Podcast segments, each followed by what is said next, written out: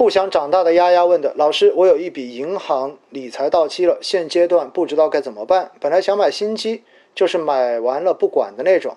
昨天您说还是建议老机，现阶段老机感觉都挺高，买的话你怎么建议？谢谢老师。你既然觉得老机都很高，很简单，那你就去买一个新发的封闭式、封闭型的基金就好了。买一个封闭两年到封闭三年的，买完之后你就不要管它了。这就是我给你的建议，好不好？买了就不理它。然后买了之后就把账号删掉，然后把这笔钱扔在里就当忘掉了。三年之后，然后你再打开账户去看看它到底变成了多少钱。这就是我给你的建议，好不好？老师，我持有的中证五百收益率达百分之二十五，十万股半年，我看好后市，打算长投不赎回，会有什么问题吗？会，会，有可能你就曾经赚过很多钱。当然，你看好后市。你是看多长的期限？如果你愿意去等，我觉得也无所谓。中证五百呢，反正我觉得未来还是会涨，只是你的十万股半年，十万股基金的话是以股数来做定义的吗？我觉得这个好像有问题哦。我的我的意见还是这样子，你必须要给自己定一个预期的收益线。你现在已经赚了百分之二十五了，也就意味着你十万，假设你是十万哈，你已经赚了两，你已经赚了两万五了。如果你是一百万，已经赚了二十五万了，你觉得你投资这一个是打算赚多少钱再走？如果你没有打算直接定下一个收益率来，我我我提醒你，很有可能到最后你会亏钱的，真的是这样子的。十万份哈，十万份，十万份的话，正常市场上面大概你这里应该有三十万左右的一个本金了。所以呢，我的建议还是你自己给自己定好止盈线吧，还是需要止盈的。好不好？只不过你可以把止盈线定得更高一些。如果你看好后市，我觉得没有问题，因为钱是自己的，每个人对自己的钱负责就 OK 了，好不好？再看看美股对 A 股的影响，A 股目前相对美股比较优质，为什么美股跌，A 股还要跟着跌呢？因为美股一跌的话，最大的一个影响，一是影响情绪。就是大家一看到美股跌了，总觉得 A 股就要跌，对吗？这是一方面。第二方面呢，如果美股出现暴跌，很有可能就是这种外资的钱，就像三月份一样，然后它要流回到美国市场去抄底也好，或者说是回去救回去救命也好，都有可能造成这种呃资金的撤离。因此呢，相对而言，美股对 A 股多少都会有影响的啊，这是个很现实的事情。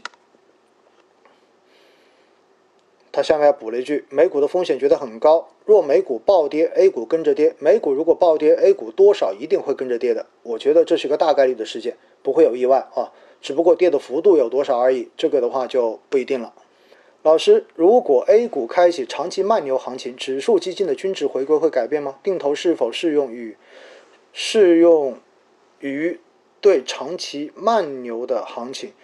其实说实话哈，如果未来都是长期慢牛，并且这个趋势一旦确认之后，定投确实是会降低投资效率的。最佳的投资方式一定是一笔买进去，这是一个永远不变的一个真实的现状。但现实就是现在没有人知道未来是不是一个长期的慢牛，而且这个慢牛也不会说是就是一条直线上去。它在中间照样的会有很多的波动，比如说过去这两天的这种市场的调整，这都是很正常的。所以呢，其实说到定投，说到止盈这个话题，我今天真的想利用直播的时间再跟大家详细的强调一下，什么意思呢？就是如果你要寻找投资效率最高的方法，那就一定不要用定投。定投因为用的是资金分批买入市场的这样子的方式。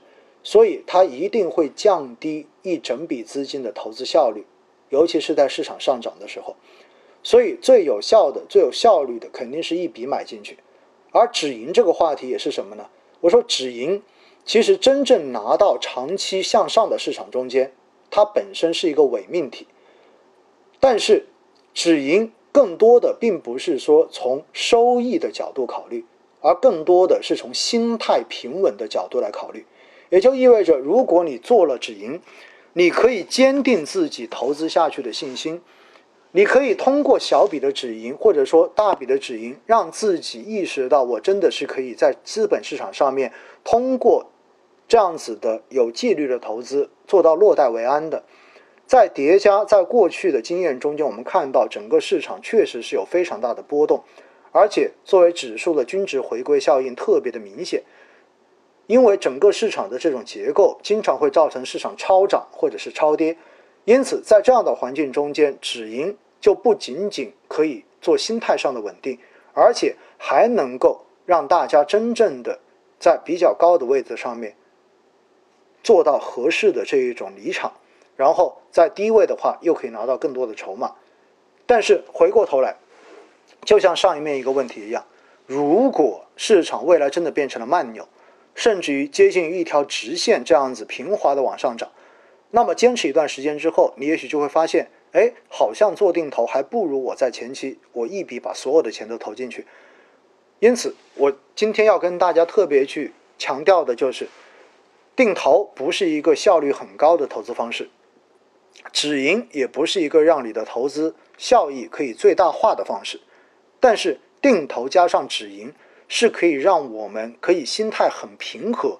非常适合小白，非常适合普通投资者，非常适合那些没有办法去让自己沉稳平静的对待市场涨跌的这样的投资者的一个好的操作方式。大家听明白没有？所以我在之前的喜马拉雅的节目中间一直强调大家要严格止盈，因为我所针对的对象是小白，针对的对象是。参与市场之后没有办法去控制自己欲望，没有办法也没有能力去分析市场的这样子的投资者，我的建议就是你严格做就好了，你什么都不要想，你也不要看估值，你也不要去看什么未来市场怎么样，反正到了那条线你就赎，赎完之后的话，你会发现你就赚到钱了，赚到钱就是好事情，这就是我整个专辑所体现的思思想，但是。如果大家自己觉得自己已经够专业了，觉得自己已经摆脱了小白的那个层级了，那我觉得 OK，你可以让自己的投资变得更复杂一些。比如说，你按估值去调整你的扣款金额，可不可以？可以，没有问题。你说我定了百分之十五的年化收益的止盈线，现在市场我觉得它很牛，我还觉得它再会涨，我能不能把它定到百分之三十，定到百分之六十？我觉得也没有问题。因为这些都是你自己结合了自己的实际情况之后，给自己做了一个相应的风险评估之后，你认为适合自己、值得自己去一试的投资方法，我觉得这样子都没有问题。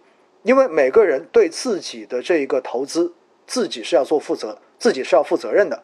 对这个结果，你自己愿意去承受，而这个风险额外带来的风险，你觉得你自己可以规避，可以去承担。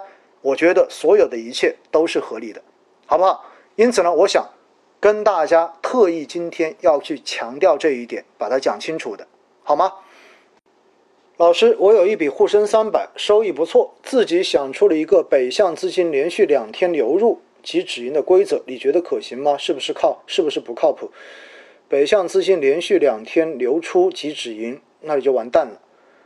为什么呢？因为在过去的这两年中间，北上资金大部分时候都是连续流入的，那也就意味着你基本上一路都在止盈。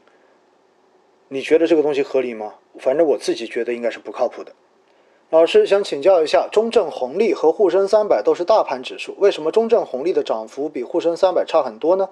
看估值选了中证红利，有必要留着吗？还是要换沪深三百？中证红利跟沪深三百确实都是大盘指数啊。那中证红利它选的都是高股息的这些公司，高股息公司就意味着它会更加偏向于大盘，因为只有大盘的这些蓝筹股，它的股息才会更稳一些。所以你买中证红利指数跟沪深三百，虽然相比之下确实是不错的，但是回过头来，并不能说明它就走势会是一样的，好不好？沪深三百我确实是还是有有在投一些，就是。每个月扣一笔款，但是这一个基本上就聊胜于无，因为我觉得我不指望它赚钱，我就是用来观测的。但是你说中证红利这一种，我之前就说过，我要投，我一定是投中小创风格为主的高波动的这样子的基金，而不会去选择这样子的蓝筹指数基金，这就是我的态度。那您自己觉得这个东西你喜欢，那你就自己选吧，好不好？我看这一边抖音有人问老师对国常会取消保险资金开展财财务性股权投资行业限制怎么看？这相当于是允许险资进一步的进行上市公司的股权投资，对股市来说肯定是利好。说到这个话题哈，就不得不提到什么呢？提到几年前当时的保万之争，也就是宝能跟万科的那个争执。当时王石也是因为这个原因，最后被踢出了万科，因为当时宝能就是。呃，保险公司嘛，虽然它是个地产公司，然后通过这一种保险的资金，然后直接去买万科的股票，最后买成了万科的第一大股东。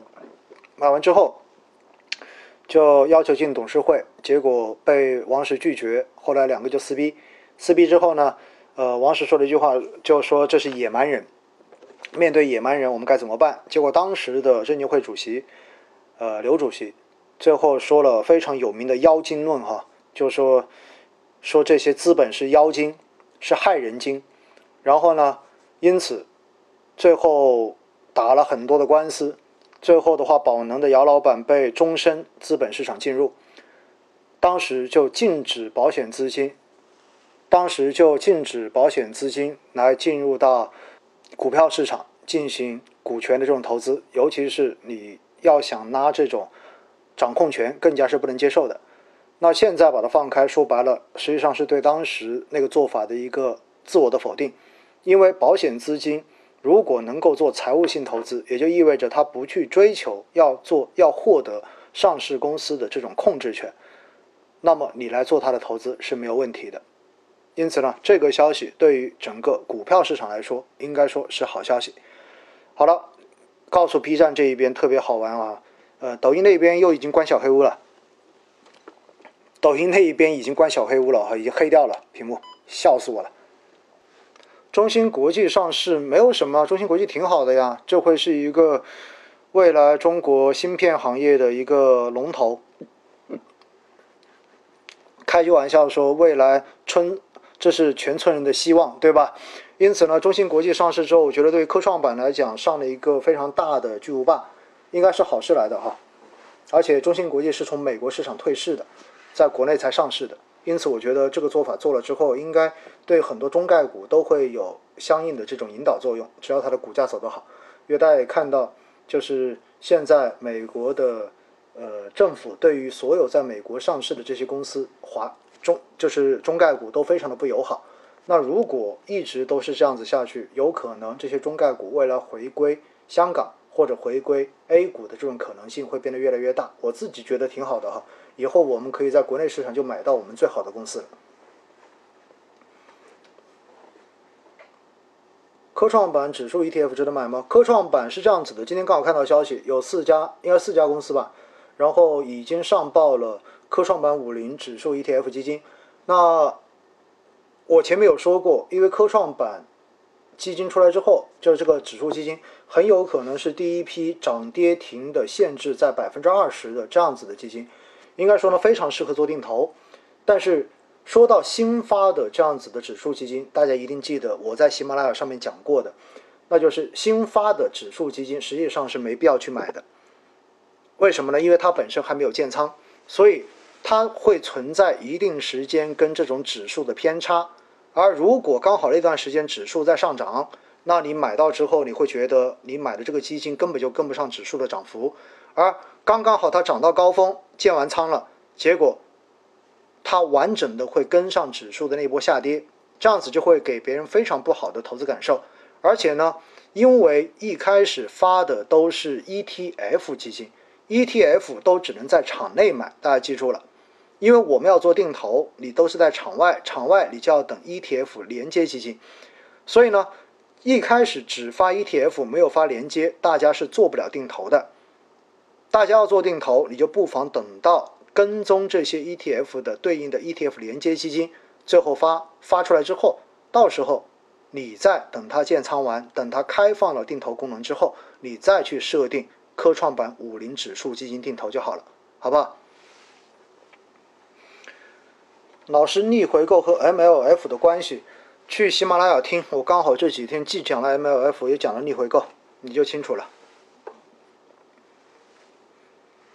优质主动型基金可以不择时一次性买入吗？可以的，但是要长期拿下去就好了。老师，为什么你微博群一直加不进去？有第，因为第一个群已经满人了，你可以加第二个群啊，没有问题的。罗安新发封闭机可以买吗？为什么你不买他的老基呢？我自己就持有罗安的老基金，我觉得挺好的，我不会买他的新基金。老师，明天行情你怎么看？不知道，这个是要拍脑袋的。止盈是全部赎回哈，止盈是全部赎回。